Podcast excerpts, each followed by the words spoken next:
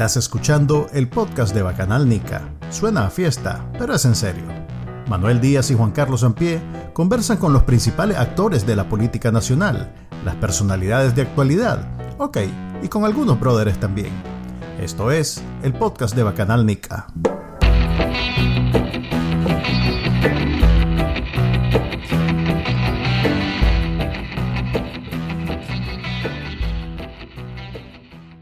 Bienvenidos al podcast de Bacanalnica, edición número 43. Qué lindo.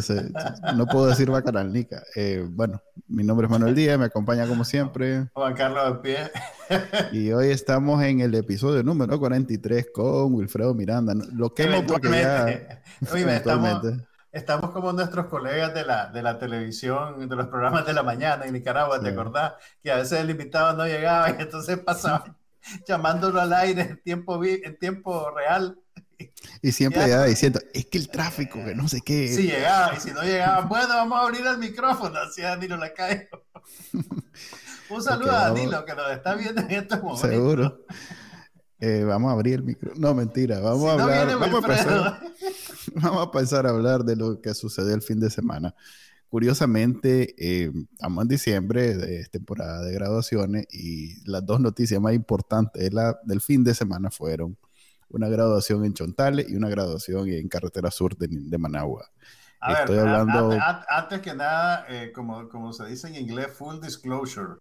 Ah, Vos sos egresado de uno de los colegios que fueron teatro de operaciones de estos eventos noticiosos, ¿correcto? Ah, sí. sí, de hecho hablemos de ese porque si bien el, evento en Chontales este, tiene igual peso moral y patriótico que el que sucedió en Managua. Es más, es mucho más todavía, porque en el que sucedió en Managua, a ver, lo voy a explicar los dos. En Managua lo que sucedió fue que el bachillerato del colegio alemán, que siempre se hace en los primeros días de diciembre, em, habla el embajador de Alemania, porque el colegio alemán, yo soy egresado del colegio alemán, eh, les puedo contar un poco, eh, es un colegio financiado por el Estado de Alemania. O sea que es un colegio público, pero para Alemania.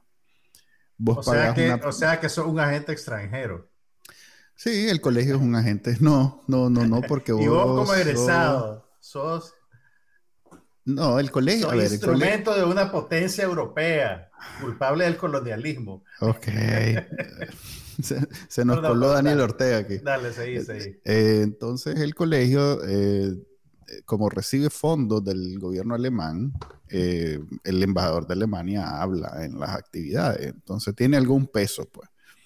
Y en este bachillerato del 2021 se graduaba una nieta de Daniel Ortega, una muchacha que se llama Abril.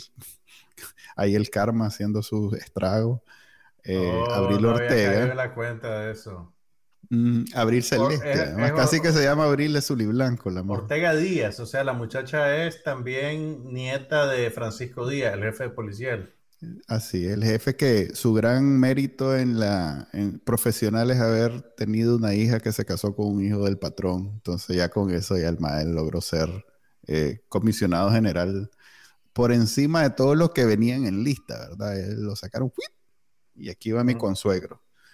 En fin, la cosa es que la, muchacha es graduada. En el colegio alemán nunca se gradúan más de, no sé, 100, 20. Son eh, pequeñas las clases. Eso es por, diseño, pues. sí, por diseño. Es parte del modelo educativo que ellos tienen de así, tener pocos estudiantes por, por maestros. Y entonces asumo, porque no tengo 40 años de haber salido del colegio, algo así, pues, pues estoy exagerando, pero tengo mucho tiempo de haber salido del colegio asumo que ahí estaba ella, su familia y, y bueno, y como el embajador le tocó hablar, el embajador pues llegó con el machete desenvainado y comenzó a hablar de los presos políticos sin mencionar nombre. Por eso es que yo digo que es una chifleta, no es un, no es una, no, es un, no está recriminando en base a, nombres, eh, simplemente está diciendo que en Nicaragua hay jóvenes que están presos por expresarse y, participar políticamente. eso pues yo te diría que, que, no es que el embajador llegó con, con, el machete desenvainado, simplemente habló de las cosas que tenía que hablar.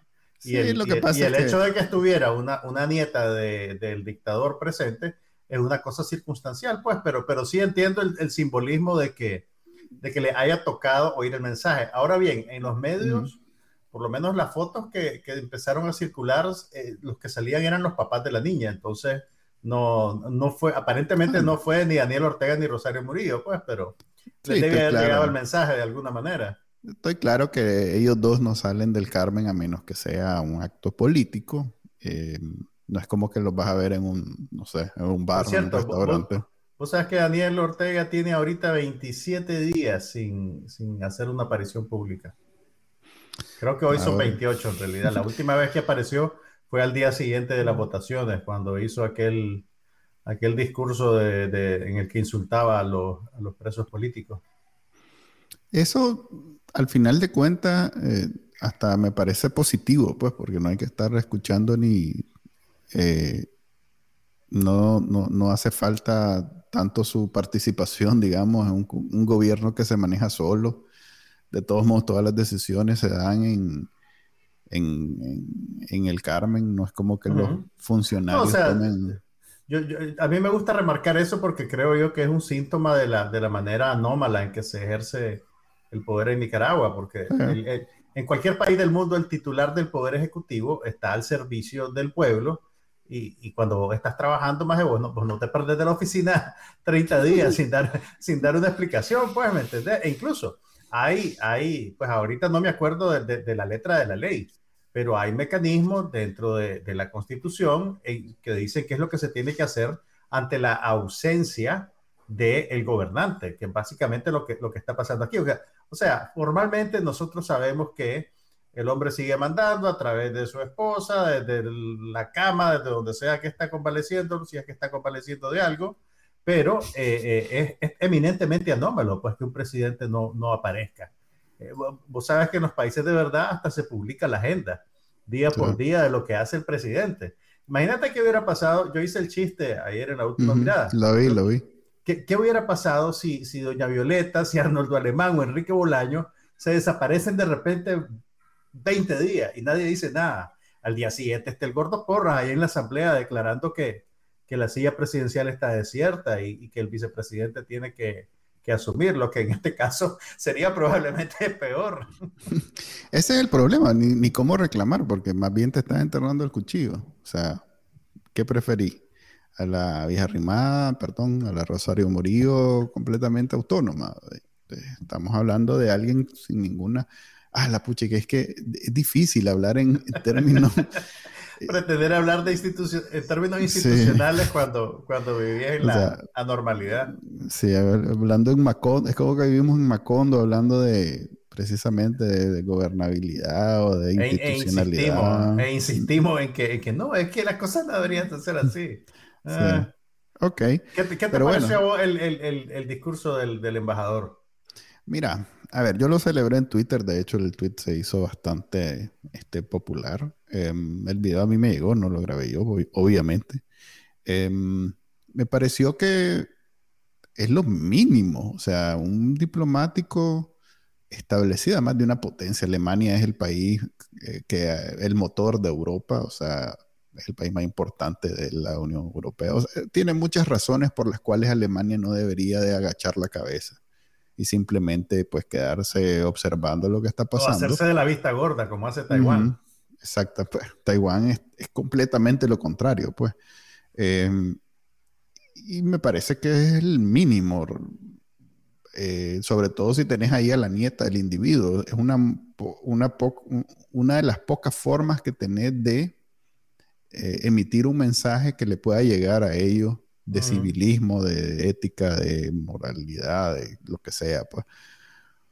Eh, sí me hizo sentir como que, em, no quiero decir orgulloso, pero sí me hizo sentir como que me representaba de alguna manera el, colegio, porque el embajador, si bien es un funcionario diplomático, pero en ese momento está, está funcionando como parte del colegio. Pues.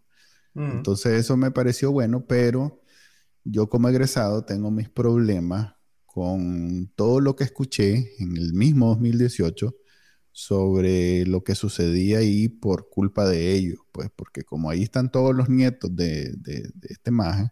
Ah, te referías a... Hubo un, grupo de estudiantes que quiso hacer una protesta, ¿verdad? no, los, los, estudiantes me pareció que estuvo muy bueno. O sea, los estudiantes del colegio se portaron al nivel. En el 2018. En el 2018. Mm. Pero, bueno, ahí, bienvenido. ahí está Will.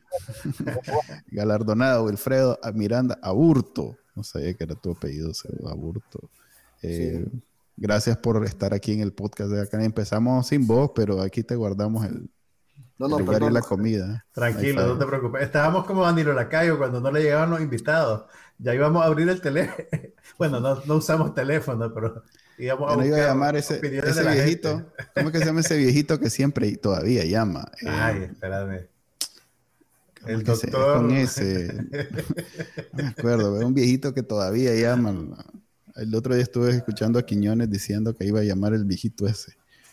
¿Vos sabés que le pagan los políticos? Sí, no, yo me acuerdo que hubo un escandalito cuando se descubrió que, recibía una dieta, no me acuerdo de qué partido. O sea que todo eso que pasan comentando en páginas de Facebook hoy en día están perdiendo ahí porque podrían cobrar. Excepto, excepto los que comentan en Bacanalnica. Hay, y ahí, no, hay, presupuesto, pues la, CIA no nos da para eso. Ok, estábamos diciendo que ese evento en el colegio alemán fue la noticia más importante del fin de semana. Digamos que diciembre es un mes lento en términos de noticias, porque si esa fue la más importante, este, pues, em, que yo como egresado me sentía representado, pero que después de todo lo que ha pasado en ese colegio por culpa de los nietos, siento que es como dicen los gringos, too little, too late.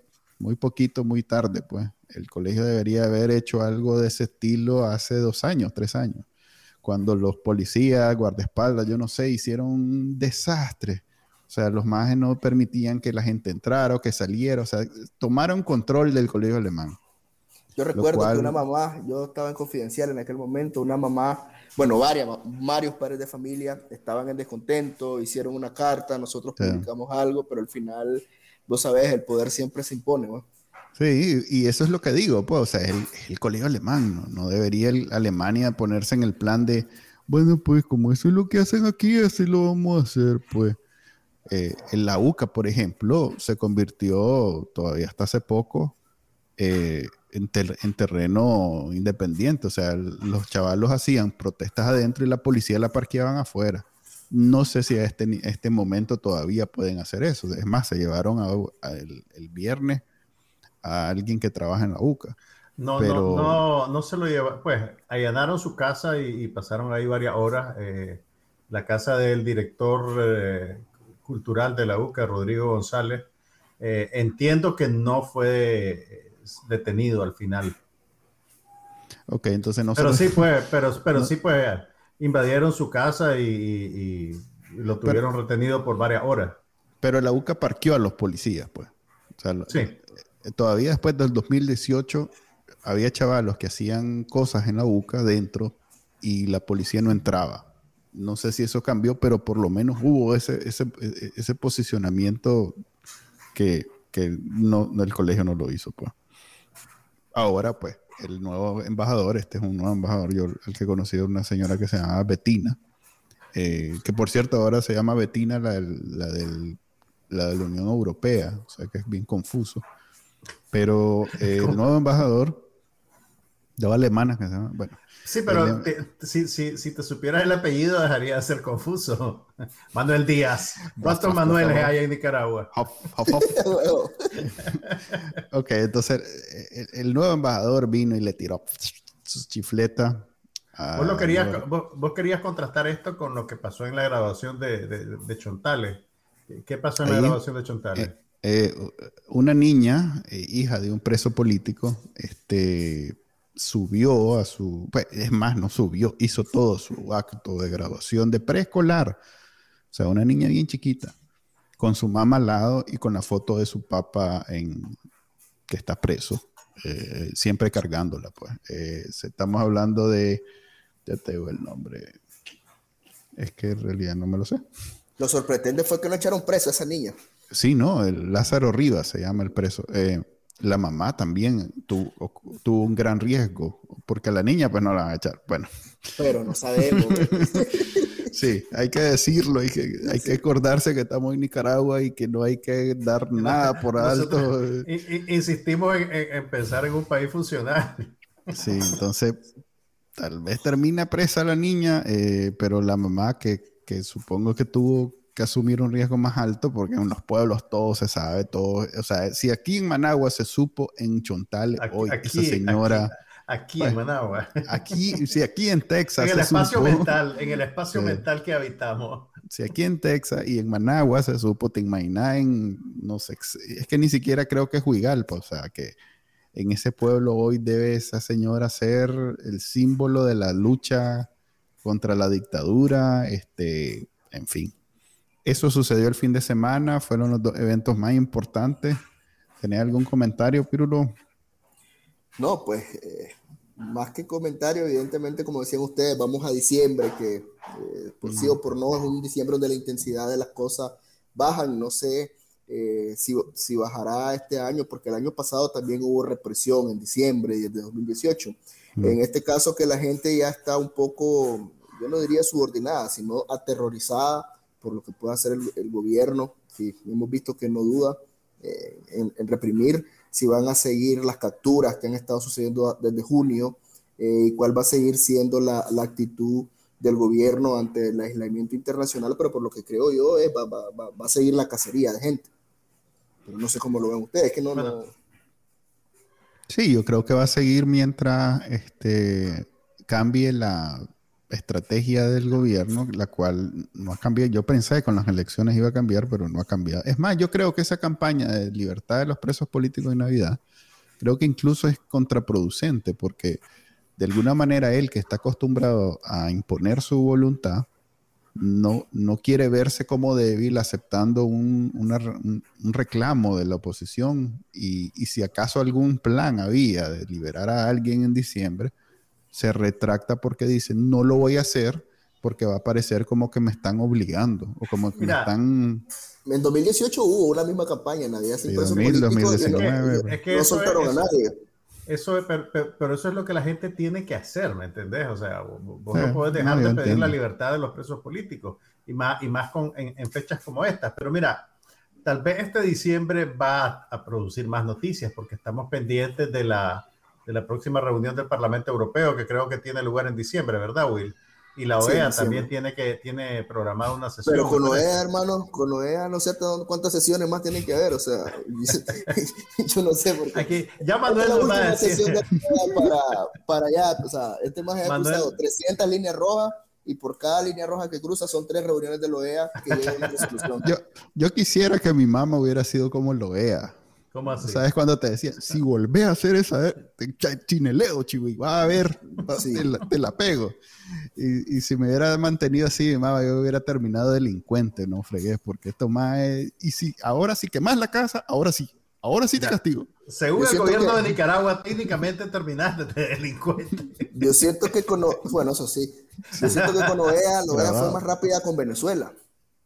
Pero con mm. estos van como van sesión Digamos que es más importante. O sea, también eh, tomemos en cuenta que la OEA está hecha para que no se salga nadie. Precisamente lo difícil que es convocar a todos los países de, América en un lugar y digamos que el proceso de salida no debería ser tan, tan fácil porque eh, conflictos hay siempre. O sea, ahorita nos está tocando a nosotros, pero hace 20 años era Venezuela, pues y hace de 30, 40, 50 y 60 era Cuba.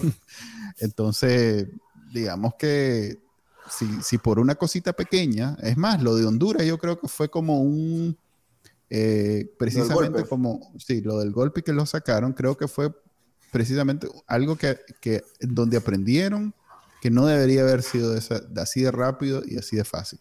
Bueno, y porque no ganaron nada. 325 personas han apresado media humanidad, entonces yo no sé qué es que espera lo vea, pues. También porque no, no tiene nada que hacer, pues, o sea, no tiene, es una organización sin dientes, pues no es como la ONU que puede mandar a, a los cascos azules, por ejemplo. Pero yo no estoy tan de acuerdo con que sea sin dientes. Si quisiera meter el diente, lo podría meter. Lo que pasa es que no. Contame cómo, podría ser, más allá de, no darles real, pues que es que ni ellos dan real, solo el bit creo que influyen, ¿no? Claro, pero lo que pueda decir EA puede influir en ese organismo. Lo que pasa es que si decimos eso nos van a acusar de traición a la patria, lo que podría ser EA. Entonces, las presiones que pueden meter no, a todos. Aquí estamos parejos, no te preocupes, ya tengo como cinco. Creo que acabamos de traicionar a la patria. Otras diez veces. Sí, evidentemente no tendrá un gran colmillo, pero creo que podría ser más. Y en ese sentido, eh, es que el ejemplo que pone de que tu mamá te chancletea es, es, tal cual, es decir, o sea, Ortega es, hace eso, te amenazo, pero nunca llega el chancletazo, pues. Mm, es como esos chavos que le agarraban la, la, faja a la mamá en la mano y le decían, ¡Uy, que lo que no te tengo miedo!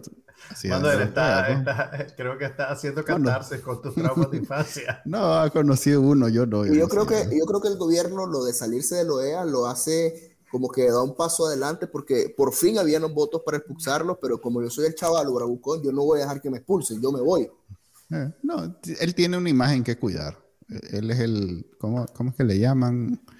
El comandante, no sé. Él tiene una imagen que cuidar con su gente y, y verse como que el expulsado eh, va en contra de esa imagen. Tiene que verse como el que se va y los denuncia y les da no sé qué dignidad y todo lo demás. Ok, eh, tenemos un tema con vos ahorita circunstancial. Em, acabas de participar en una cumbre, cumbre, un evento donde van los, digamos que es uno de los eventos más importantes. Ismael López lo tuvimos la semana pasada y nos comentó que era uno de los eventos más importantes de periodismo en el año, en Latinoamérica. Acaba de suceder. Si querés contarnos, vos andabas ahí, o sea que andas de, de corresponsal de la Canal ¿sabes? Eh, este, ahí, te van a llegar los viáticos, ¿viste? Sí, ahí te va a llegar el, la, la, bolsita de pinolillo, que era lo que contaba un diplomático, que era lo que le daba una bolsita de pinolillo y una bolsita de roquilla para su viaje. Sí, efectivamente. Eh, es la conferencia latinoamericana de periodismo de investigación, que es, digamos, el certamen, digamos, más ah. importante de periodismo de investigación en Latinoamérica, que lo, que lo realiza cada año el Instituto de Prensa y Sociedad. Este año, pues, eh, de Nicaragua, eh, de los más de 350 postulaciones, ellos siempre eligen como a, 100, a, como, a, como a menos de 100, que son las 100 mejores investigaciones de Latinoamérica para ir a exponer al Colping. En el caso de nosotros, Divergentes tuvo dos mesas, eh, dos trabajos de nosotros estuvieron en el certamen, entonces un, es un, es un un evento muy amplio donde llegan los mejores periodistas de investigación de Latinoamérica y se realizan diferentes temas, diferentes temáticas. En el caso de Nicaragua, eh, las tres mesas que hubieron, una fue sobre COVID-19, en, la que en la que participé yo, cómo se ocultan las muertes de COVID-19 en Nicaragua.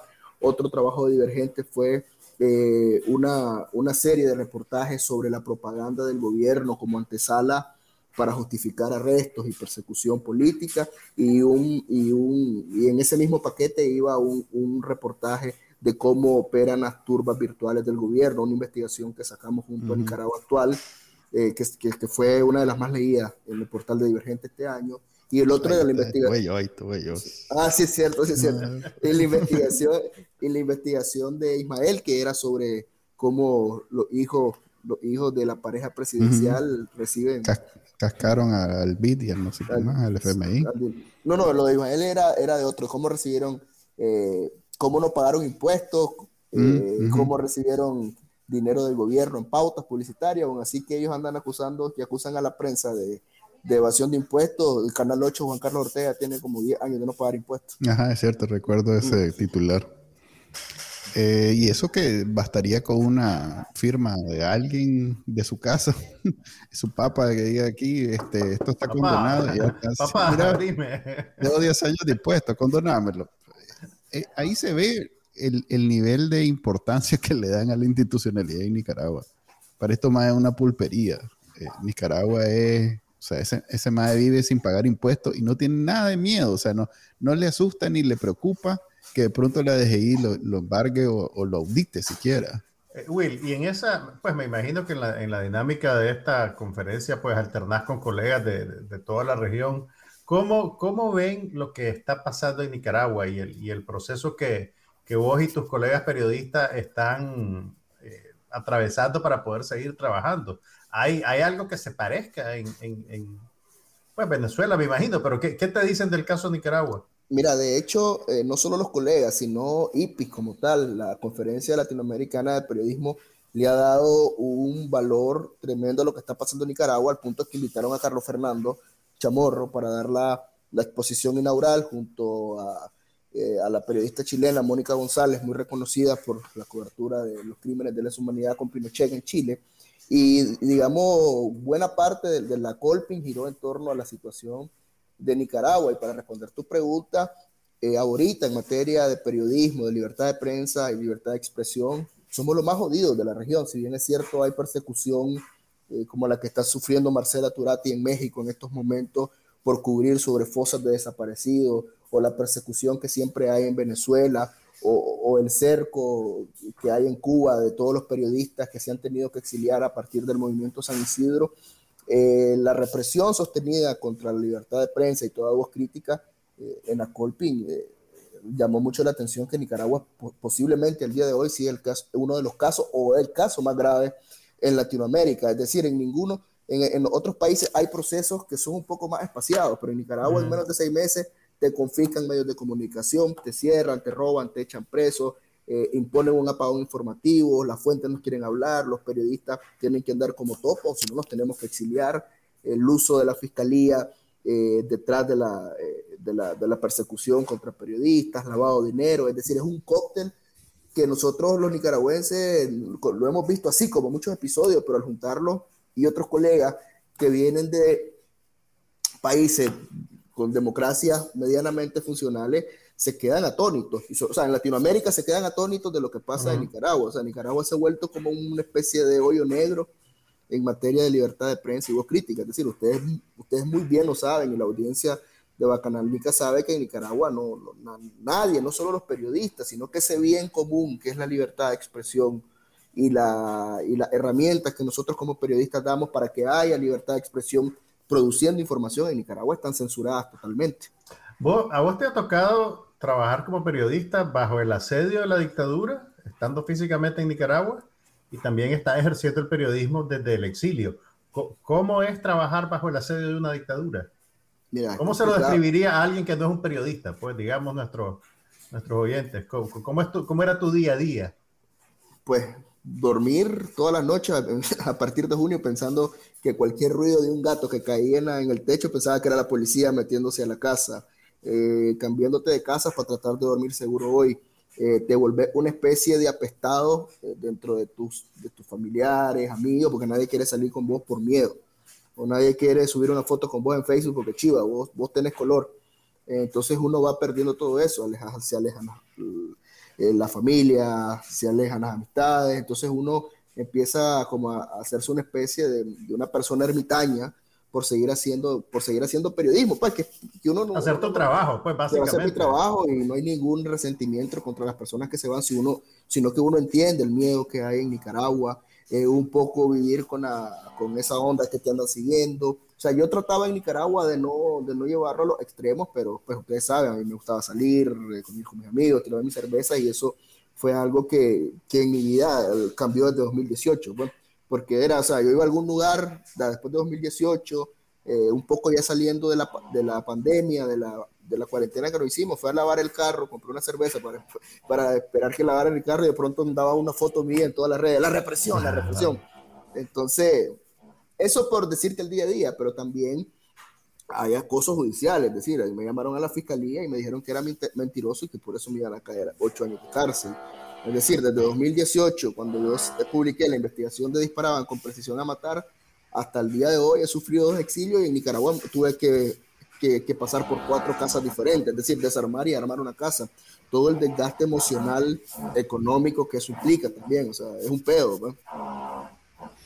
Es un pedo va a ser el título de este, episodio del podcast porque es lo más acertado.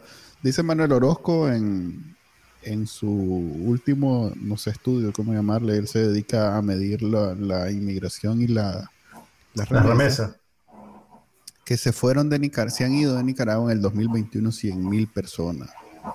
Eso es similar a lo que sucedió en el 2018. Se calculaba en 100 mil los exiliados. 130 mil según ACNUR a partir de 2018. Pero ahorita en solo este año son 100 mil. 60 mil a Estados Unidos y, y 40 mil a Costa Rica. Es que yo creo que eso es lo más llamativo de, de, esa cifra. Es decir, en 2018 fue una migración, un exilio, porque usted ni siquiera es migración, un exilio más masivo por toda esta represión más masiva.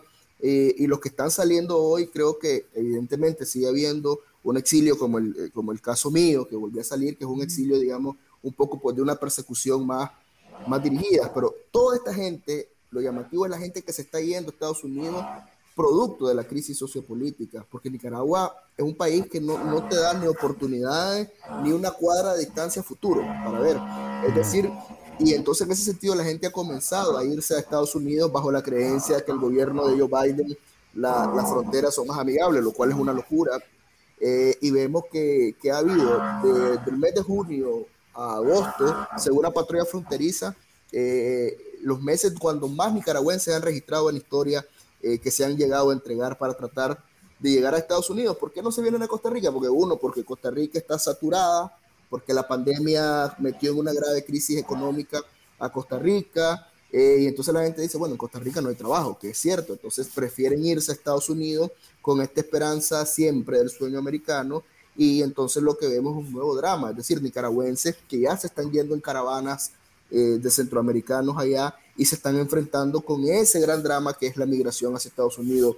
Eh, crimen organizado, los Zetas, Coyote, eh, muerte. O sea, si ustedes hacen un recuento de la última de las noticias de todo este de, de 2021, pero a partir de mayo a la fecha, o sea, cuando en Nicaragua decía 40 nicaragüenses encontrados encerrados en Tamaulipas, 15 nicaragüenses que los encontraron en tal lado, a nicaragüense que aparece asesinado por las maras en el desierto de Estados Unidos. El, el drama de este niño eh, Wilson, que, que, se fue con su mamá, estuvieron separados, que ellos se fueron por violencia de género, que la ella vivía, pero también esto te habla de los problemas estructurales que, que como Nicaragua eh, te, te, dice que existen cuando ves este montón de gente yéndose del país. O sea, o sea yo, yo, tengo un montón de conocidos, amigos que no tienen esperanza en Nicaragua, que te dicen, puta, o sea, yo prefiero irme porque, o sea, es que, o sea, trabajo, eh, gano lo mismo, todo está más caro, o tal vez yo estoy harto de vivir con tanta policía en la calle, o estoy harto de estoy harto de vivir así. Y vivir así en Nicaragua tiene un montón de connotaciones en dependencia de socialmente cómo viva todo. Es decir, si sos periodista, si sos activista, si sos opositor, o si sos, o si sos un simple trabajador de call center. Es decir, eh, Nicaragua se ha vuelto un país sin libertad, es decir, una, un país entre alambradas eh, y evidentemente esas alambradas no hieren a todo el mundo por igual, pero al final del día sí están jodiendo a todo el mundo. Sí, eh, es impresionante cómo en tres años el país ha perdido un cuarto de millón de gente y de todos los niveles, o sea, porque así como la gente que se ve desesperada económicamente, ahí por ejemplo, en el gremio de periodistas, abogados y hasta médicos, ha habido un éxodo y significativo. O sea, que no es aquello de que se fue tal quien, más bien es cuántos periodistas quedan en Nicaragua. O sea, que no sean periodistas de los negocios de los Ortega Murillo, ¿no? Es poquísimo. Es más, nosotros tenemos ya un, gran rato de, de, no tener a nadie en Nicaragua, parte porque intencionalmente, eh, no queremos poner a nadie en peligro. Ya ves, el pobre señor de, que fue embajador de la OEA, eh, Edgar Parrales, por comentar en el canal 10 algo que es experto, este, lo echaron preso a pesar de sus 80 años. En Nicaragua no se puede hablar. Eh, eso es diferente incluso que en Venezuela, por ejemplo, donde se todavía, puede hablar. Sí, todavía se puede hablar. Sí. Yo tengo colegas de efecto cucuyo del pitazo que están en Venezuela. entonces sí es cierto, lo censuran, no pueden entrar, usan un VPN, pero es que siguen ahí, tienen sus reacciones. Y tienen, y, tienen, y tienen fuentes que todavía pueden hablar con ellos sin temor a represalia. Sin temor a represalia, pues sin temor a represalia de que porque saliste en Canal 10 hoy en la mañana y en la puerta, en la tarde tengas en la puerta a, tres patrullas que te van a llevar al chipote, pues, o sea, es que a ver, en Cuba sucede, pero lo que está sucediendo en Cuba en el fenómeno es que te encierran en las casas, pues, y te dejan ahí cinco días, un mes, tres meses, que no te dejan salir no te dejan hablar. Pero pasó con Abraham Jiménez en Nova. Yo estuve hace poco en una mesa con él en el foro del Faro.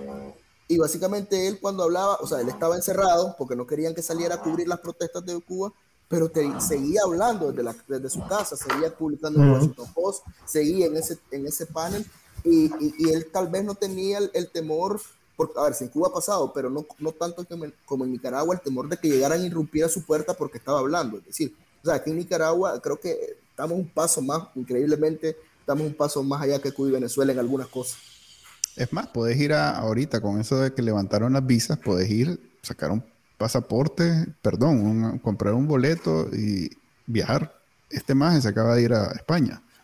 Eh, este, no me acuerdo su nombre, pero el, que estaba detrás de la, marcha del 15 de noviembre. Eh, en Nicaragua ya ni eso. O sea, si vos te vas al aeropuerto con tu pasaporte, hay grandes probabilidades de que te lo quiten. Y al final, según, fuentes de gobernación, al final siempre hay la lista de los que estamos colorados, también hay una lista para su propia gente, pero también el ejercicio ahora es que te googlean y tal vez vos, eh, las arañas de Google, agarraron algún post que pusiste en el 2018 contra el comandante, ya corre altas posibilidades que no te dejen salir. Imagínate. Contanos a propósito, eh, vos acá, bueno, vos no, Divergente sacó este que había, por cierto, Divergente es el rey de Twitter, ya yo, siempre que veo, ¿quién es el? ¿Quién está? Ese es un ruido que solo yo escucho. No, yo también lo oigo. Lo que pasa es que yo también tengo a alguien que está taladrando, pero no es el mismo ruido que acabamos de oír. No, no, no, no sé. Ok, entonces eh, en Divergente sacaron cuando dejaron en Nicaragua, ¿a quién fue? Al, general. Al, hijo del, general Álvaro Baltodano, Álvaro Baltodano Monroy, un empresario ahí de, mucha monta, pero calladito. ¿Cómo, ¿Cómo te das cuenta de eso? Sin quemar a tu fuente, ¿verdad? ¿Fue una fuente? ¿Fue algo que... Fuente. ¿lo, vieron, ¿Lo vieron ahí sucediendo? ¿O alguien que ya sabía? ¿O él lo comentó y entonces se supo? No, ellos no comentan nada y hay muchos que no hemos logrado sacar porque nosotros por lo menos cuando publicamos una cosa de esa la tenemos que cruzar con cinco fuentes. Entonces, por eso demora tiempo, es decir, fuente. Dámela a mí, que yo con una y media voy de viaje. Fue, fue verificar que eso, dice Manuel. yo lo, pongo en Twitter con signo de interrogación al final. Incluso te puedo decir, incluso fuentes familiares cercanos, pero sobre todo vienen de las propias autoridades que están adentro, porque eso te habla que muchos funcionarios altos y funcionarios de a pie que nos ayudan con toda esa información, es gente que también es rehén, pero está harta. Y la única manera que tienen ellos es con mucho miedo y con muchas limitaciones, es darnos información para que nosotros las podamos, la podamos trabajar, pues, porque nosotros sí tenemos una política, si nos dan una filtración, por eso tal vez no publicamos primero, pero siempre tratamos de trabajar las publicaciones, contrastarlas, y en ese ejercicio, pues, hemos logrado eh, eh, saber que este hijo de Álvaro Baltodano, al hijo del fallecido magistrado Francisco Rosales. Sí, con Rosales. Que incluso la, la, la, la tu tía, la, presidenta de la Corte Suprema, tiene vetada la salida. tu tía, Manuel. La, de Manuel, de, Manuel, de Manuel, aclaremos. La Álvaro Ramos. Ah, la Álvaro Ramos. La Álvaro Ramos, enferma. Es por escrito la, el permiso a dos y ya se lo han negado varias veces. es que esa no es ficha, esa no es ficha. Esa, eh, esa eh, solo está ahí por porque... En el proceso... Lo que pasa es que temen, ellos temen un desgrane y, y hay mucho miedo. Y a ellos los metió mucho en miedo, según una fuente, este policía que se fue para... El para, de México. Ajá, que está en México, que se iba a cruzar. Hasta el día de hoy ese tipo no ha dicho nada, ni ha declarado nada en contra del gobierno, pero al parecer dicen que no quieren permitir otra vara de esa, pero también quieren mantener a su macoya cercana, evitar que les pase un solizazo. ¿Me entendés? Mira, en el proceso de reportear esa historia, Will, ustedes, pues, yo estoy claro que las instituciones no te van a decir nada, pero ustedes cumplen con el requisito, digamos, de, contactar a gobernación y preguntarle, mira, ¿cuánta gente, cuánta gente le están aplicando esto? ¿Por qué están aplicando esto ahora? Aquí ni te responden, pues antes nosotros lo que hacíamos incluso mandar un correo de rosario m que hasta me lo sé de memoria, pues, o sea, mandar, pero no hay, no hay manera, pues un muro es un muro, ¿no? sí, hombre, sí. Como digo, Nicaragua es una pulpería. Aquí todo se ahí todo se maneja. Es lo que ellos deciden, pues no. Es decir, no, sé. Yo lo pongo como cuando a mí me llama la fiscal y yo nosotros en Divergente sacamos la exclusiva cómo fue el allanamiento de la casa de Cristiana Chamorro. Y me dice la mágica, vos le preguntaste a la policía, claro, yo fui en el momento que estaba en el allanamiento y le quise preguntar a la policía qué es lo que estaba pasando, por qué allanaban y lo que, y lo que tuvimos como respuesta fue patada, golpe y empujón. Entonces esa es la respuesta y la está en el texto dicho. ¿Y qué te dijo? Que... era mentiroso. Ah, eso no sucedió. Te estás mintiendo tú. ¿Cómo, ¿Cómo Dios podía decir que en Nicaragua había persecución? ¿Que a quién perseguía? Que le llenara los dedos de las manos con cinco personas perseguidas. Ve, hay un montón de gente que es la fecha y no sé cómo van a hacer cuando todo esto sea la verdad de la, Juan Carlos, Juan Carlos, así le puedo decir que apague ese taladro, por favor. no puedo hacerlo. Bienvenido a... eh, ok, eh, estamos hablando entonces de un país que no funciona. Eh, aquí siempre tratamos de, de, ver hacia el futuro, qué es lo que va a suceder después que pues, ya Daniel Ortega se ponga la corona. Este, estamos hablando de cinco años. todavía, en serio, no me sí, faltan cinco Ahí se va a saber si Doña Xiomara es sí o no. O sea, ahí vamos a darnos cuenta si varios de, de los que vengan eh, realmente van a estar respaldando al comandante. Este, Mira, yo creo, que, una... yo creo que en ese sentido Xiomara Castro la tiene un poco difícil, aunque creo que ha puesto que puede llegar. Eh, su vicepresidente creo que se ya dijo, sí, ya dijo que no. Lo que pasa es que Xiomara creo que yo que representa un soplo, un poco de esperanza para, los para los hondureños, aunque sea de izquierda, pues, o sea, eh, lo que ha pasado en, en Honduras es ah, diametralmente distinto a lo que pasa en, en Nicaragua y que a veces vos sabes en las redes te encontrás mucho más de que si que porque alguien le huele medio huele a izquierda ya te, te fusilan, medio fascista la cosa, pero eh, creo que Xiomara para Honduras ha sido un soplo de esperanza, eh, aunque no sé, ni meto mi mano al fuego y no es difícil, no es fácil lo que tiene, pues, o sea, recomponer ese país que es un hoyo negro, sobre todo la, eh, todo ese entramado de narcotráfico que ha creado el Partido Nacional, entonces, y tampoco parece que va a tener mayoría en el Parlamento, entonces, pero creería que ella, ella, ella, ella ya recibió las felicitaciones de Ortega, pero creo que también sí, tal, tal vez plegarse mucho eh, hacia Ortega, no sé qué tanto la pueda meter en problemas, digamos, con, con, Estados Unidos, con la Unión Europea, en el sentido que le han dado su beneplácito a su nuevo gobierno. Claro, no, y, y realmente Honduras eh, va a depender mucho de la ayuda de Estados Unidos para reconstruir su, su institucionalidad también. Entonces yo me imagino pues creería que no se va a ir de boca Yo eh, tampoco. para quemarse apoyando a Daniel Ortega de la manera en que lo ha hecho Juan Orlando. Incluso el mismo Juan Orlando lo hizo porque ya no tenía nada que perder realmente.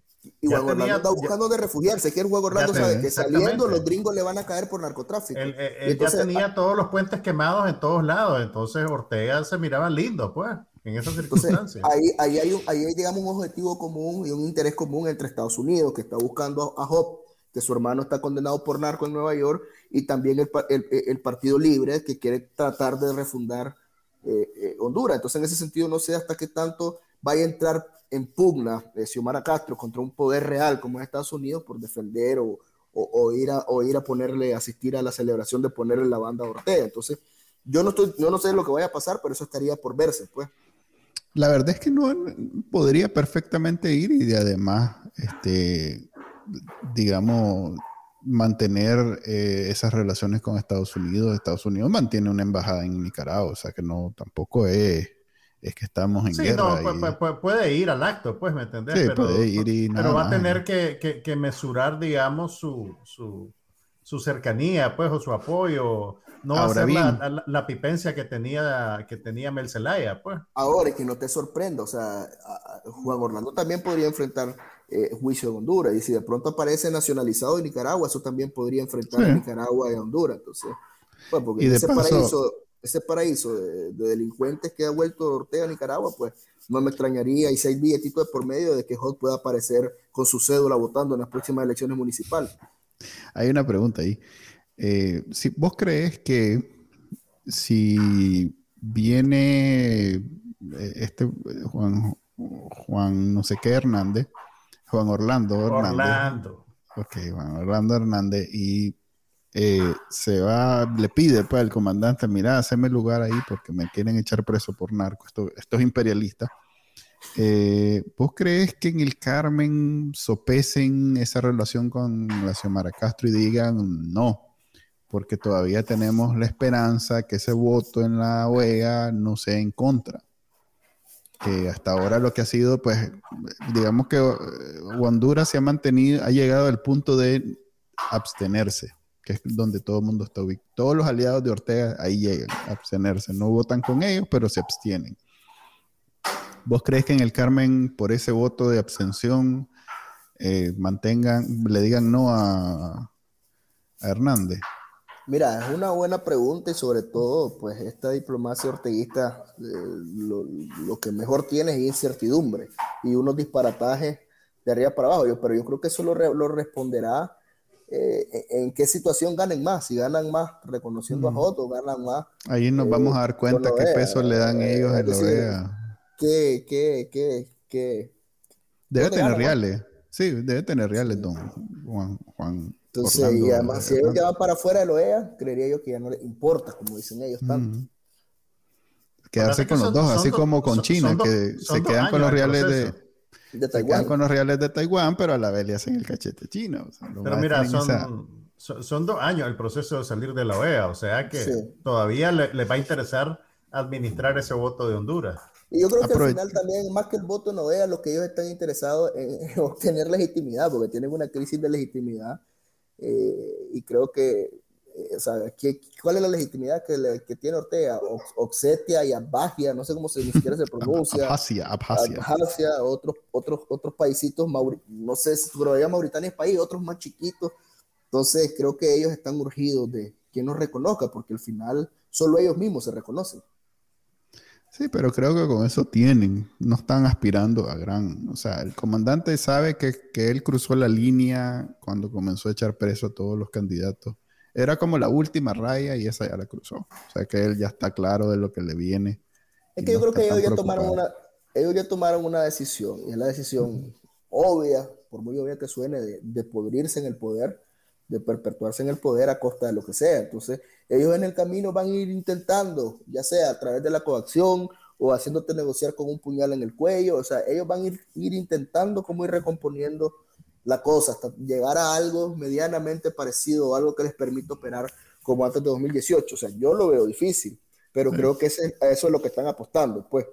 El gran eh, secreto del... Cediendo, irnos cediendo, pero al final, a ver, si vos me preguntas de los que están presos, yo no creo que los vayan a liberar.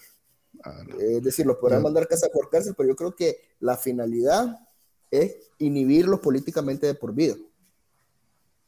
Ya. Sí, no tiene sentido tener una oposición fuerte, sobre todo cuando ya los tiene presos, ¿para que los va a soltar? Aprovechando que estamos hablando de Honduras, pongámonos al día con nuestras discusiones sobre El Salvador. en el último episodio, yo te decía que. Manuel quería, cuando, Manuel quería invertir en criptomonedas. cuando defendía a Bukele una vez, que estaba Bukele no, había sacado los dientes tanto. Por eso digo, en el último episodio te dije que. Eh, es más, lo escribí en un artículo ahí en el canal. Eh, eh, dictadores hasta que se reelige y, y destruye la, los balances de poder, pues que. que pero ya Bukele ya lo destruyó ya destruyó el 70% del Estado en El Salvador. A ver, eh, ahí es donde quisiera hablar. Ya le pusiste número, ya tiene número. sí, ¿cómo me diste eso? A ver, mira, el Estado, estamos hablando de tres poderes, el Ejecutivo, el Legislativo y el Judicial. El Judicial se escoge a, partir de una combinación del Legislativo y el Ejecutivo. Eh, Bukele ganó con mucha ventaja el Ejecutivo y después con mucha más ventaja el Legislativo. Eso no lo estamos discutiendo, ¿verdad? y sigue dentro de su primer periodo. También no lo estamos discutiendo.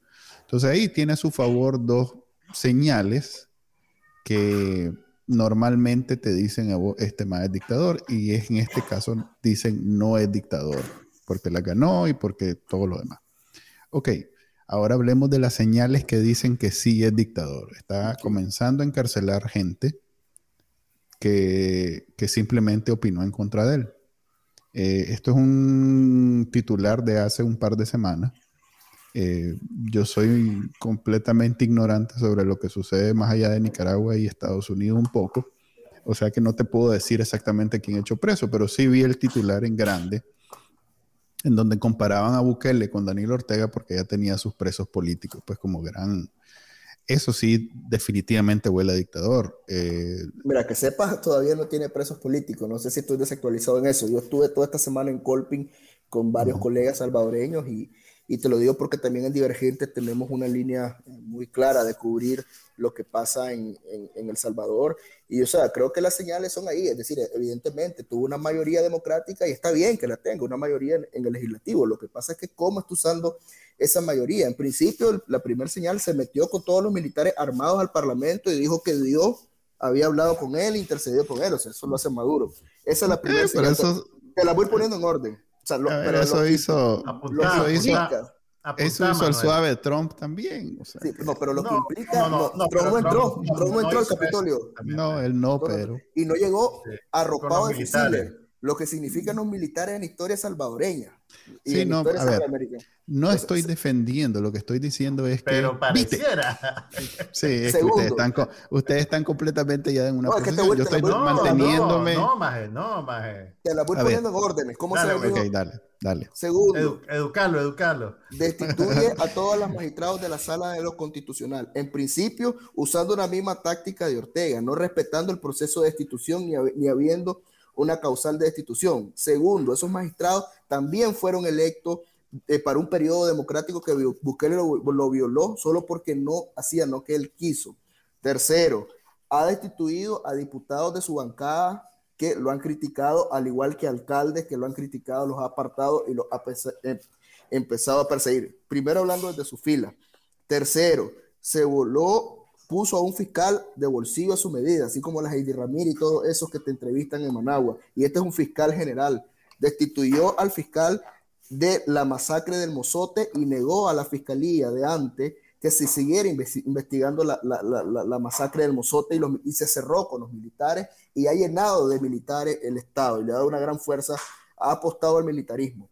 Eh, cuarto, hay una, hay una persecución encarnizada de esa gran propaganda, pero también de, de los poderes del Estado como Hacienda y la Fiscalía contra el periodismo independiente. El Faro tiene cuatro acusaciones de lavado de dinero por el Ministerio Público.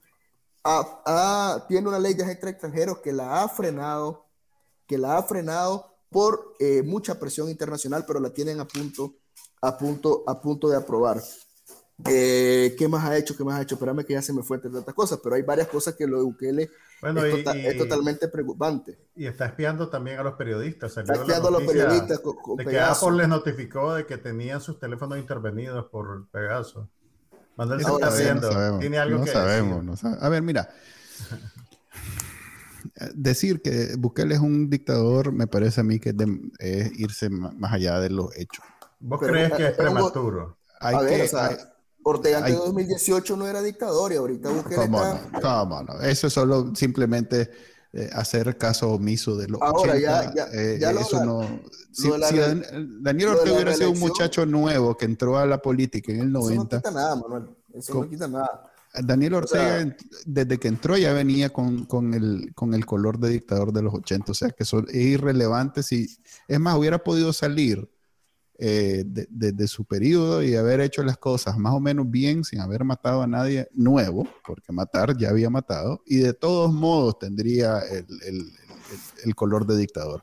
Lo que estoy hablando ahorita es que... De esa comparación tan simplista y romplona, o sea, eran contextos diferentes. Yo no estoy defendiendo para nada el primer régimen autoritario o la primera dictadura de los sandinistas en los 80, pero era otro contexto, otro mundo, es decir, hubo una guerra, hubo dos bandos que se agredían, evidentemente lo de, lo, de los 80 siempre causa resquemor y, y, y, yo creo que ese es de los grandes problemas en Nicaragua, que salimos de los Somoza, entramos a la mierda de los 80 y no ha habido una verdadera construcción de memoria, de una verdad histórica que nos tiene, que nos tiene estancado en estas mismas discusiones en las que ponemos los acontecimientos de hoy, que es válido compararlo, pero poniéndolo en la misma balanza, es decir, era otra situación diferente.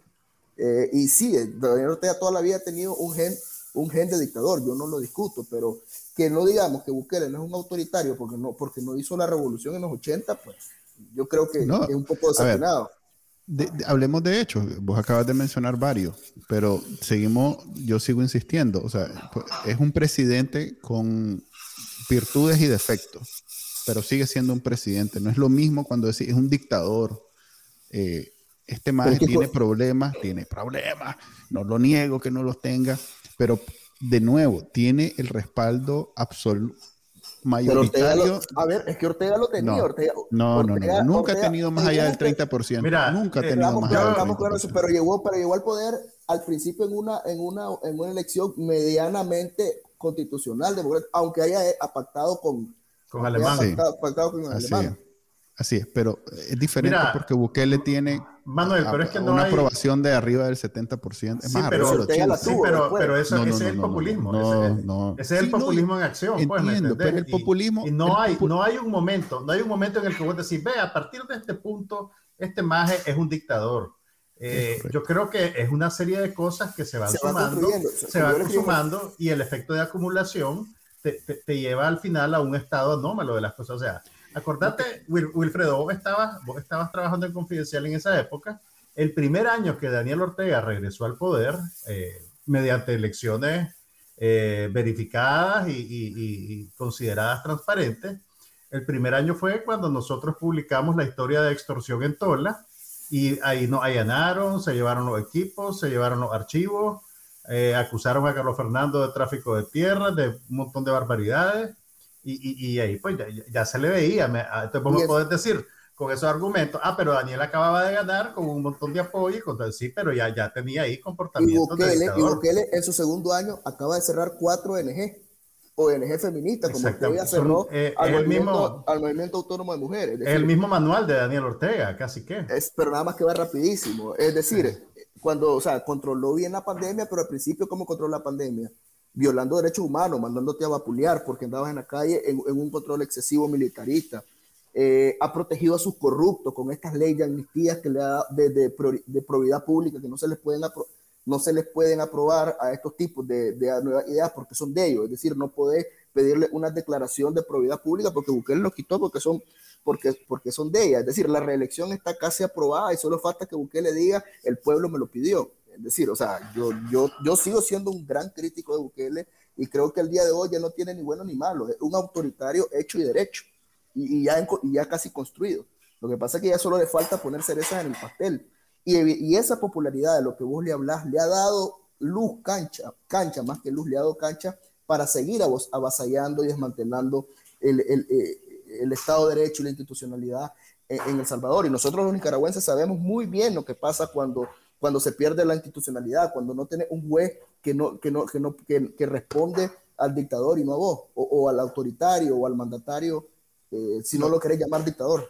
Lo que pasa es que nosotros tenemos un problema en ese sentido y es que rara vez ha coincidido, por la naturaleza de los nicaragüenses, rara vez ha coincidido que un mandatario, un presidente, un líder, tenga el respaldo de la mayoría de Nicaragua al nivel que lo tiene Bukele. Es que ahí yo estoy en desacuerdo con vos. Tal vez Ortega no lo tuvo, pero después. No, no, no es que no digo que Ortega, es que digo que nunca. No, nosotros no nos imaginamos cómo funciona cuando alguien tiene tanto respaldo de toda la población. Claro, a ver, ponerle que no, Bukele histórico, pero Chávez tuvo respaldo de la población. Ortega en su momento, cuando eh, en, en su primer gobierno, cuando recibe, déjame terminar, recibe dinero venezolano, mantiene rico a los empresarios, comienza con todos sus programas sociales, Ortega sí tuvo una, una, una, popularidad que rozó el 50-60%, y eso es considerable. Sí, pero pero todo, todo, a ver, o sea, yo sé a lo que va, pero todos los autoritarios apelan al, a la popularidad para hacer lo que hacen. Pues. Pero en este caso es verdad. A ver, lo que yo quiero decir es lo siguiente. Eh, Bukele representa por mucho lo, que los salvadoreños quieren. No estoy diciendo que sea bueno todo lo que hace, pero sí estoy diciendo que es representativo. Y ahí hay un montón de... Estoy muy en desacuerdo. No, no, no porque mira, a ver. Y ahí, es, que... ahí es la mayor crítica que puedo hacer desde de la posición que puedes tener vos. Es que negar esa representatividad le resta mérito a tu argumento. Lo que pasa es que no está, oíme, no, no, no, estamos negando, no, no, no, es, lo que, es, lo que él hace, para qué, para qué usa esa popularidad, ¿me entendés? La está usando como un cheque en blanco para desmantelar la institucionalidad y perpetuarse en el poder, que básicamente lo que hace entre, entre otras cosas, entre otras cosas, está haciendo más cosas que eso. Decir que solo está haciendo la... Tiene Nicaragua como estamos, es decir, eh, ¿qué está haciendo? A ver, o sea, un hospital que nunca terminó, el hospital más grande. Es decir, hay mucha propaganda en medio de lo que ve. O sea, y Bukele está usando, como dice Juan, su, su popularidad como un cheque en blanco para hacer negocios, para tener corrupción porque la tiene, porque el Bitcoin, ¿quién maneja la Chivo Wallet? Los hermanos de Bukele, y eso es un gran negocio que se originó con fondos del Estado. Entonces le regaló 30 dólares a todo el mundo, no, no de su bolsa de criptomonedas, 30 dólares de los salvadoreños. Pues entonces, ah, eso lo hace cool a Bukele, pero ¿qué hay en el fondo y qué hay más allá? Es decir, vamos a permitir el del desmantelamiento institucional porque hace tres hospitales. Es lo mismo que es como Daniel Ortega. Ah, porque tiene el plan, el bono productivo o el plan usura cero, entonces está bien que, Mira la diferencia. se quede mandando para siempre. yo no estoy defendiendo, a ver, yo no estoy defendiendo todo lo malo que hace, ni siquiera lo bueno. Solo estoy diciendo que las reglas del juego son eso. La política no funciona a partir de lo que es correcto, lo que es correcto. No, espérame, permíteme, es que no me han dejado hablar. A ver, las reglas del juego no funcionan a partir de lo que es correcto e incorrecto. O sea, pensar que como es justo esto y esto es lo que tiene que suceder, pero ya, entonces pero ya no ha tenido 30 segundos corridos de para, para poder hablar. Entonces, ¿cómo nos apasiona Bukele? A, a, ver, mira, las reglas del juego son estas. Si vos tenés el, respaldo de tu partido, de tu, es más, él tiene el respaldo, él creó un partido y él tiene el respaldo de su pueblo. Y, si bien no estamos de acuerdo, no, vos podés criticar, yo puedo criticar otras cosas, pero el MAE tiene ese respaldo. Y solo ver que está usando ese respaldo para todo eso que estás diciendo que no tengo, es más, te creo, ni siquiera tengo razón para decir que no es cierto. Te creo todo lo que acabas de decir, pero no son los únicos elementos en juego. Tenés que tomar en cuenta que es representativo de toda la, de toda la sociedad salvadoreña. Está haciendo lo que la sociedad salvadoreña quiere. Y además de todas esas cosas que está haciendo, está haciendo cosas que sí están en, sintonía con lo que ellos quieren. Entonces, ¿cómo, ¿cómo lo obligas o cómo haces que eso se balance? Por eso es que hay el balance de poderes, por eso es que tienen que haber dos partidos, tres partidos, cuatro partidos. Pero el problema, y ahí sí estoy de acuerdo con ustedes, que pasó lo que pasó en Nicaragua, que está pasando lo que está pasando, lo que pasó en Nicaragua, que como no hay otro político que quiera, eh, que tenga el mismo poder, el mismo, eh, a ver, patrimonio político que tiene él está sin ningún control. Contrapeso, no tiene No hay contrapeso. Entonces, eso es lo que sucede cuando hay vacío del otro lado. Pero, también... Pero, eh, pero, la representatividad que nunca la ha tenido Daniel Ortega, ahí eh, eh, es donde quiero establecer un contraste. Daniel Ortega hizo todo eso sin ser nunca representativo. ¿Ya? Solo representado siempre a su partido y a su gente. ¿Ya? Sí. Este más está defendiendo, está montándose en una ola social que vos y yo no conocemos. Lo más cercano que tenemos a lo que está sucediendo en El Salvador es el 90. Y eso que sucedió sorpresivamente para nosotros, porque ni cuenta nos dimos que, que Doña Violeta iba a ganar con tanta ventaja. Y una vez que sucedió, una vez que sucedió, así se deshizo. Ok, el problema de esa, o sea, el, a ver, estamos discutiendo y casi que los tres pensamos más o menos lo mismo. Así, eh, lo que pasa, ¿Por qué? Porque vos te pones emocional, Manuel. No, no, no, no me pongo.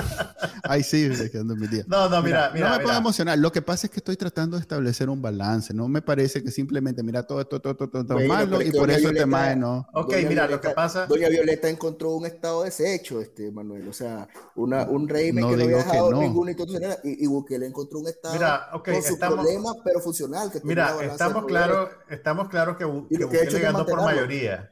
Bukele ganó por mayoría, pero está modificando el sistema para asegurarse que ese contrapeso, cuya ausencia vos has notado, no exista. ¿Me entiendes? Pero mantiene el respaldo, mantiene el respaldo. Sí. Pero Chávez mantuvo el respaldo hasta el día que murió. Sí, sí, ese, o sea, es claro que, o sea, sigue siendo, sigue siendo una razón de peso por la cual Venezuela no cambia de un día para otro. Pero Manuel, pero en Nicaragua es diferente. En, en, Nicaragua es a punta de balazo.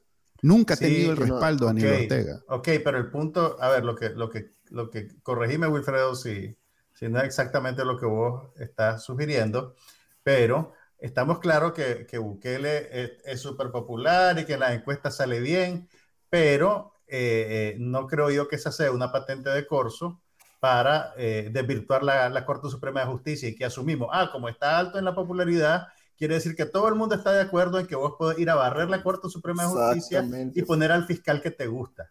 Y, estamos claros de que no va a ir a hacer una encuesta porque la mayor parte de la gente no se fija en la minucia de la administración pública y, solo se fija en las cosas eh, más, más, digamos, visibles, las que funcionan, las que se comunican mejor a través de la propaganda.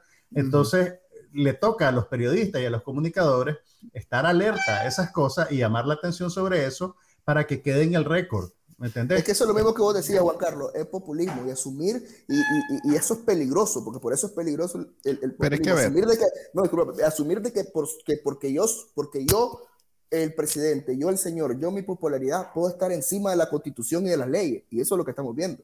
Y es decir, como esas leyes, esas leyes no se adaptan a lo que yo quiero hacer, a mi popularidad, entonces las desmantelo. Agarro un tercio de todos los jueces del país y me los vuelo porque, porque, porque no, y voy a poner a, jueces que están conmigo. Es decir, o sea, la popularidad no puede estar encima por la constitución. Y eso es lo que hace diferente, digamos, a, a otros países como en Europa, como en Estados Unidos. Es decir, Trump era extremadamente popular. Y entonces, pero hubiera. Y hizo lo mismo que hizo Bukele en, la, en el judicial. No, no hizo lo mismo, fue diferente. Quería destruir la institución, lo mandó, pero es que Trump, si bien incitó a la violencia, no entró. O sea, no entró, o sea, el mensaje que llega. Ok, ok. Hay diferencias, pero sí hizo lo mismo en el Poder Judicial que estás hablando. Pues nombró, nombró jueces que eran afines a él y ahora pero, pasaron, el, procedimiento. Exactamente. Pero, pasaron el procedimiento. pero las instituciones sobrevivieron a Trump. Ahí, es donde ahí es donde estamos de acuerdo los dos, que es una gran diferencia entre las sociedades maduras, democráticas, que ya tienen mucho tiempo de existir, en donde hay una institucionalidad. Nosotros, Nicaragua, El Salvador, Honduras, gran parte de Latinoamérica, no goza de ese, de ese beneficio. No hay una institucionalidad establecida no hay esa solidez. Es más, aquí en Estados Unidos se puso, se puso en duda si la institucionalidad iba a aguantar a Trump. Imagínate que así de, así de delicado es el tema. Nosotros en nuestros países estamos largos de tener esa, esa, fuerza en la institucionalidad en donde podemos sostenernos contra un populista. Entonces, entonces ¿cómo puedes tolerar que un tipo como Bukele la venga a destruir si han costado tanto? O sea, en, en, El Salvador tenía problemas, pero había institucionalidad. Cuando hubo, cuando hubo esta gran crisis de poderes, quien la resolvió fue fue la Corte de lo Constitucional, cuando hubo una crisis hace un par de años, y que incluso uno de los que estuvo a favor de esa crisis, de solucionar esa crisis de lo constitucional, era Félix Ulloa, hoy vicepresidente de, de, de, Bukele y era uno de los juristas que dijo, no, o sea, aquí la Corte de lo Constitucional, porque hay independencia de poderes, tiene que solucionarlo. A ver, es tan común en nuestros países eh, estas crisis que en Costa Rica, que es un ejemplo de un país donde más o menos funciona la institucionalidad, sucedió algo muy similar que lo que está sucediendo en El Salvador. No, pase por ahí ahorita, por que lo que está sucediendo ahorita en El Salvador y lo que sucedió en Nicaragua. Eh, en donde el presidente, a partir del Poder Judicial, se quiere estar reeligiendo. Eh, eh, son, son, sociedades, son democracias en formación. Y si bien en este caso, y aquí quiero terminar, en este caso, Bukele tiene a su favor todo el respaldo que tiene, pero tiene en su contra que está haciendo estas chanchadas que estás diciendo, está haciendo ah, movimientos autoritarios. Pero yo no me atrevería a criticar eh, eh, de, antemano que la, que la constitución y no sé qué, no sé cuánto, porque nosotros estamos a 5, 6, 7 años de hacer más o menos lo mismo y lo vamos a ver como bueno, yo lo voy a ver como bueno. Nosotros necesitamos refundar Nicaragua a partir de. Pero es que esa, discusión la tuvimos hace rato, es diferente. es diferente. No, yo no veo diferencias, porque si bien vamos, a hacer. Lo que se va a hacer en Nicaragua después de Daniel Ortega no es lo mismo que Bukele está haciendo ahorita. Vas a ver que van a haber, van a haber similitudes. O sea, van a haber semejanzas. Yo te voy a decir, ¿te acordás cuando lo hacía Bukele? Ahora es bueno. Sí, lo que pasa es que estás, estás divorciando una decisión administrativa del contexto. Eh, Bukele no viene, no está heredando un gobierno de una dictadura. Bukele está en, una continuidad de una, de una democracia imperfecta, incipiente, pero democracia funcional a fin de cuentas, ¿me entendés? Y quitar al fiscal, quitar a los jueces de la Corte Suprema de Justicia, o sea, sí, o sea, entre comillas, es lo mismo, porque estás cambiando a un funcionario y poniendo a otro. pero, pero, pero ¿para qué lo está haciendo? Okay. ¿Qué le lo está haciendo para perpetuarse en el poder? Y los nicas del futuro lo van a hacer para reconstruir la institucionalidad. Es que esa es la diferencia. Bukele, podría hacer los cambios que quisiera, pero no necesita refundar un Estado como, como lo necesitamos en Nicaragua. Lo que, llevó, lo que llevó a hacer Bukele fue a desmantelar un Estado imperfecto, si quieres, pero que funcionaba. Mm. y en ese lindo los, salvadoreños, los salvadoreños no lo veían de esa manera y no lo siguen pero, pero, creo que se quedaban pobreza, eh, desigualdad, eh, corrupción, etcétera. Eso en todos lados, pero por lo menos lo que había, el balance de poderes, es decir, ahí tenía, a, ahí tenía a un juez que estaba investigando al ejército, o sea, al ejército, y era un maje de, los partidos anteriores por la masacre del Mozote. O sea, vos te imaginás a algún juez de Nicaragua investigando al ejército de Nicaragua. Entonces, y que fue lo que hizo, lo apartó, porque ahora los, militares me dan apoyo, son mis amigos, y no puedo permitir que investiguen una masacre de hace 40 años, memoria histórica. Ok, yo lo que estoy tratando de hacer es separar la persona, el contexto de las acciones, porque las acciones en general, hay elementos en donde lo que está sucediendo en El Salvador no son malos per se, simplemente son malos porque están en este contexto. Sí, y, hay, pero, pero no, no, puedes divorciarla del contexto. Ok, pero ¿por qué la crítica? La, raíz de nuestra, de nuestra desaveniencia ahorita es que vos querés divorciar las cosas del contexto y nosotros creemos que no se pueden divorciar del contexto o que no se deben divorciar del contexto. Yo estoy tratando cuando se religan, cuando se religan vamos a seguir hablando. Ah, sí, exactamente. y en ese lindo sentimiento. Sí, ya, ya nos pasamos requete. Dale, pues terminemos, pero yo insisto, yo insisto en que ahí nos veremos dentro de cinco años y vamos a decir, ah, ¿te acordás? Bueno, bueno. bueno, y, nosotros te vamos a decir, sí, pasó es que, ahora, Es que ahora es diferente, porque... No, no, no, no, no, Manuel, no. Dale, pues. Gracias, Wilfredo, por haber participado en este podcast. Vos, vos, sacás lo peor de Manuel Díaz, Wilfredo. no sé cómo lo haces. Esa es la idea. Dale, pues. Nos vemos hasta, el próximo lunes a la una de la tarde. Bye. Este fue el podcast de Bacanal Nica. Compartilo, déjanos una reseña y enseñale a tu abuelita cómo escucharlo. Te lo va a agradecer. Suscríbete en Spotify, Apple Podcast, Google Podcast y por supuesto, también puedes escucharnos en bacanalnica.com. Hasta la próxima.